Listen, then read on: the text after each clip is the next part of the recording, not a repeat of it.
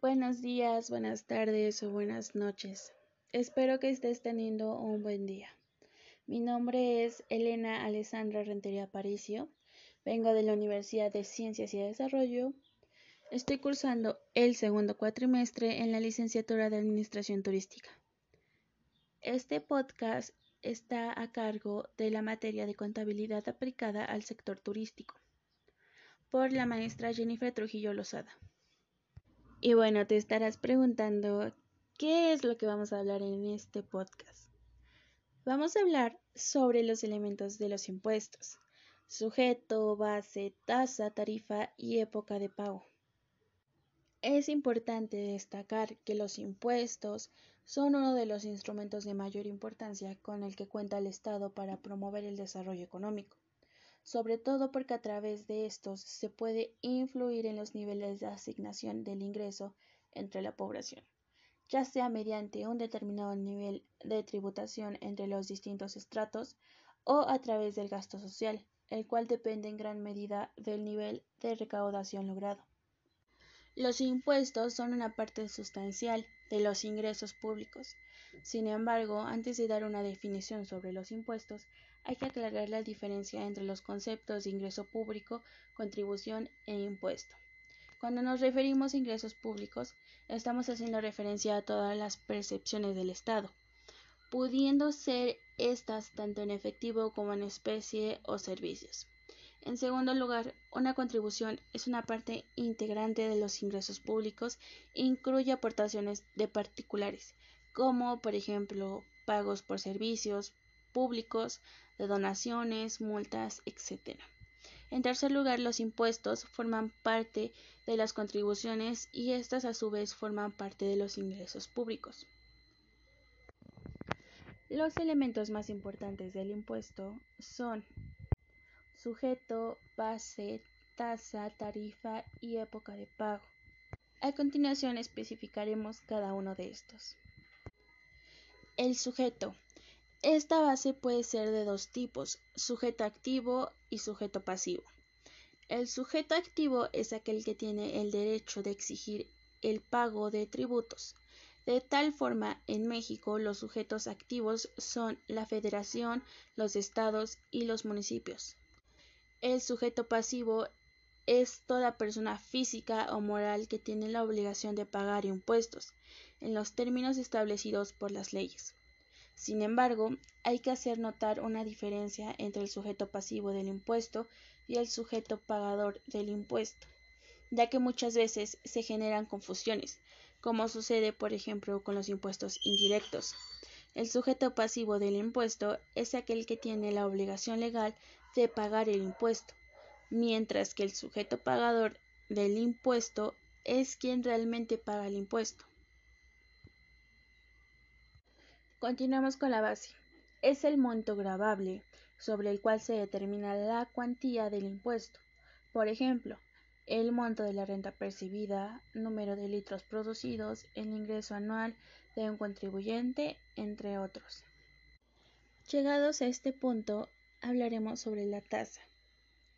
La tasa es un tributo que debe pagar un consumidor o usuario por el uso privado de un bien o servicio de dominio público. La tasa basa su hecho imponible en el uso privativo de un bien o servicio de dominio público. A diferencia de los impuestos, dicho tributo se basa en el principio del beneficio.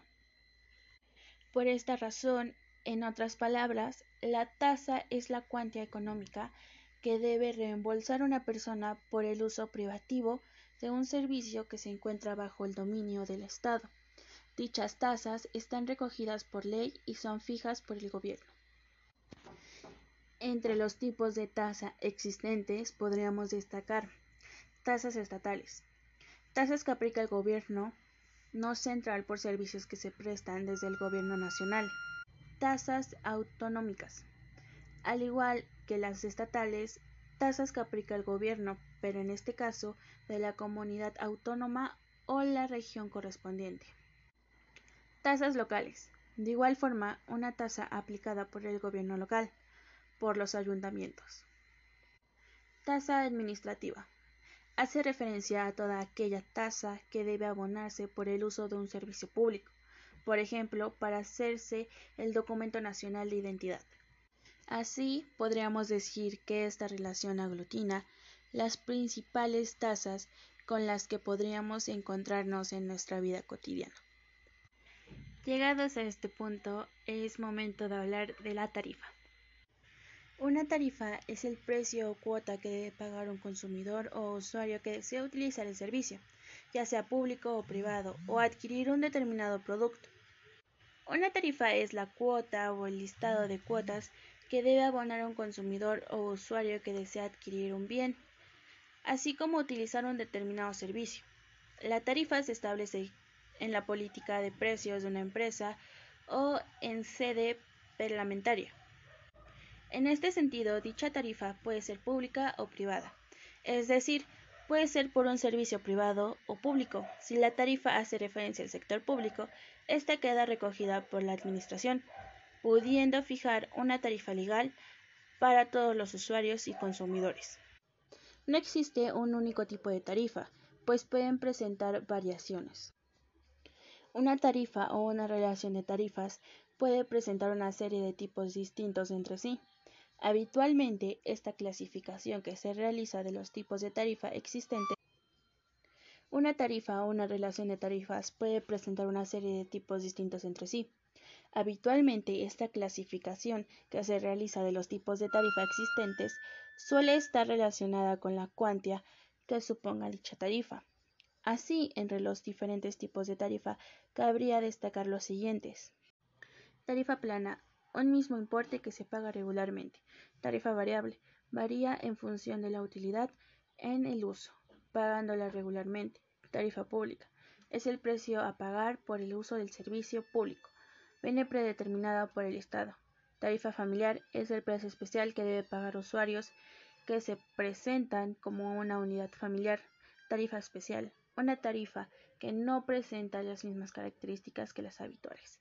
Tarifa general una tarifa que es igual para todos los consumidores sin distinción. Tarifa social, un tipo de tarifa que se enfoca a personas con escasos recursos. Con todo, existen numerosos tipos de tarifa. No obstante, esta relación hace referencia a los tipos de tarifa más comunes que se observan en el mercado. Para concluir, hablaremos sobre la época de pago. La época de pago de a obligación fiscal es el plazo o el momento establecido por la ley para que se satisfaga la obligación. Por lo tanto, el pago debe hacerse dentro del plazo o en el momento que para ese efecto señale la ley. Se distinguen dos casos. El gravamen se paga antes de que nazca a obligación fiscal. El gravamen se paga en el instante en el que nace la obligación fiscal. El gravamen se paga después de que nace la obligación fiscal. El artículo 6 del Código Fiscal de la Federación nos dice al respecto. Las contribuciones se pagan a la fecha o dentro del plazo señalado en las disposiciones respectivas. A falta de disposición expresa el pago deberá hacerse mediante declaración que se presentará ante las oficinas autorizadas, dentro del plazo que a continuación se indica. Con respecto a los plazos indicados, la legislación fiscal expone si la contribución se calcula por periodos establecidos en la ley y en los casos de retención. Si la contribución se calcula con periodos establecidos en la ley y en los casos de retención o de recaudación de contribuciones, los contribuyentes, retenedores o las personas a quienes las leyes impongan la obligación de recaudarlas, las enterarán a más tardar el día 17 del mes de calendario, inmediato posterior al de determinación del periodo de la retención o de recaudación respectivamente. En cualquier otro caso, dentro de los siguientes cinco días siguientes del momento de la causación. En el caso de contribuciones que se deban pagar mediante retención, aun cuando quien deba efectuarlas no retenga o no haga pago de la contraprestación relativa, el retenedor estará obligado a entender una cantidad equivalente a la que debe haber retenido. Cuando los retenedores deban hacer un pago en bienes, solamente harán la entrega del bien de que se trate si quien debe recibirlo provee los fondos necesarios para efectuar la retención en moneda nacional. Cuando las disposiciones fiscales establezcan opciones a los contribuyentes para el cumplimiento de sus obligaciones fiscales o para determinar las contribuciones a su cargo, la elegida por el contribuyente no podrá variarla respecto al mismo ejercicio. Y bueno, sin más, hemos terminado este podcast. Con muchos aplausos porque terminamos, porque espero que te sirva que te ayude a despejar dudas y pues bueno, eh, terminamos muy contentos, muy felices y espero que pues te podamos transmitir un poco de nuestra felicidad. Espero que tengas un buen día y que te haya servido muchísimo. Muchas gracias por escucharlo. Tarifa plana. Un mismo importe que se paga regularmente. Tarifa variable. Varía en función de la utilidad en el uso pagándola regularmente. Tarifa pública. Es el precio a pagar por el uso del servicio público. Viene predeterminada por el Estado. Tarifa familiar es el precio especial que debe pagar usuarios que se presentan como una unidad familiar.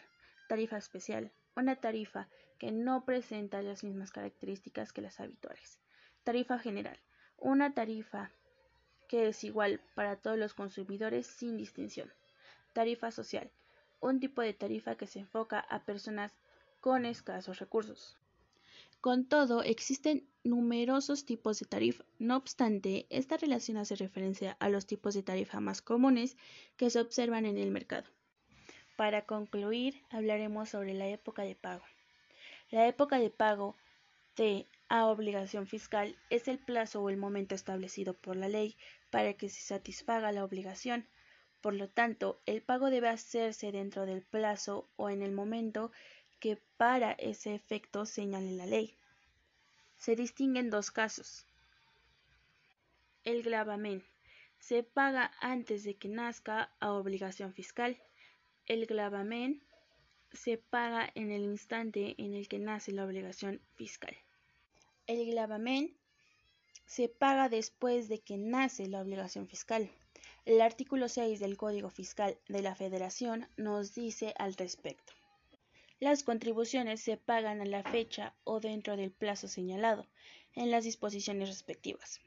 A falta de disposición expresa el pago deberá hacerse mediante declaración que se presentará ante las oficinas autorizadas, dentro del plazo que a continuación se indica. Con respecto a los plazos indicados, la legislación fiscal expone si la contribución se calcula por periodos establecidos en la ley y en los casos de retención. Si la contribución se calcula con periodos establecidos en la ley y en los casos de retención o de recaudación de contribuciones, los contribuyentes, retenedores o las personas a quienes las leyes impongan la obligación de recaudarlas, las enterarán a más tardar el día 17 del mes de calendario inmediato posterior al de determinación del periodo de la retención o de recaudación respectivamente. En cualquier otro caso, dentro de los siguientes cinco días siguientes del momento de la causación. En el caso de contribuciones que se deban pagar mediante retención, aun cuando quien deba efectuarlas no retenga o no haga pago de la contraprestación relativa, el retenedor estará obligado a entender una cantidad equivalente a la que debe haber retenido. Cuando los retenedores deban hacer un pago en bienes, solamente harán la entrega del bien de que se trate si quien debe recibirlo provee los fondos necesarios para efectuar la retención en moneda nacional. Cuando las disposiciones fiscales establezcan opciones a los contribuyentes para el cumplimiento de sus obligaciones fiscales o para determinar las contribuciones a su cargo, la elegida por el contribuyente no podrá variarla respecto al mismo ejercicio.